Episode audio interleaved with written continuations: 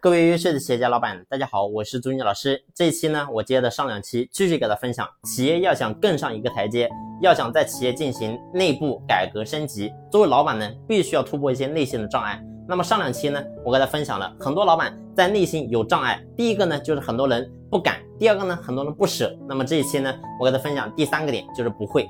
什么叫不会呢？你会发现过去很多人。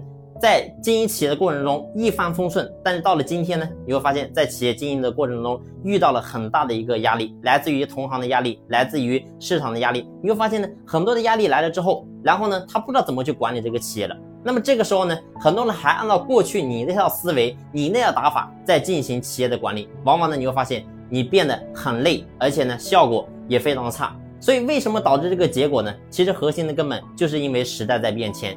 你会发现过去。我们招工是非常容易的，不说在网上怎么就招聘，往往呢你会发现在门口写两个字招工，就会有人陆陆续续来问老板，你这里还招工吗？但你会发现时至今日，如果说你还用这招，你会发现招工会变得非常的困难。所以为什么导致这个情况，就是因为整个人群、整个社会在变革。所以作为老板，你也必须在你的管理模式、在你的商业布局、战略这一块，你必须要把你的认知要打开，把你的思维打开。只有这样的话，你会发现你的管理才能够真正的关跟上来。那么呢，我们在企业进行落地改革的时候，才能够真正的发挥效果。所以呢，很多人你会发现都是徒劳的努力。过去呢，有一句话说的非常好，叫做改变大于努力。但是很多人呢，你不改变，你只知道努力，你每天在企业里面非常的勤劳，但是你会发现，没有任何的结果能够做出来。企业呢，干了一年还是这样，干了两年呢，也还是这样，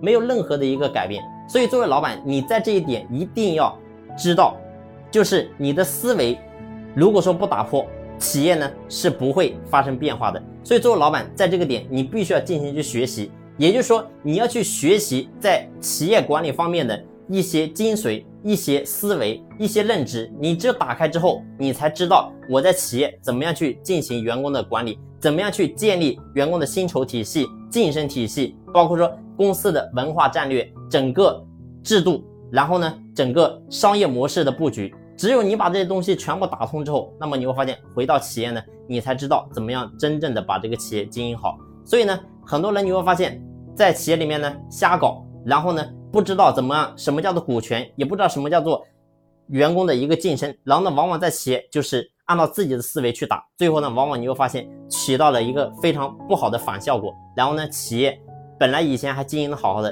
经过你的瞎改之后，往往呢企业还变得越来越差。所以作为老板，在你不会的情况下，往往你不要乱动，因为你会发现你乱动就会出现非常大的一个。错误，所以呢，做老板一定要在学习上进行投资。那么投资什么呢？一定要投资金钱、时间、精力。你只有真正去投资，真正去投入，你会发现企业才能真正做变革。如果说你不投入呢，那么企业你会发现也很难去变化。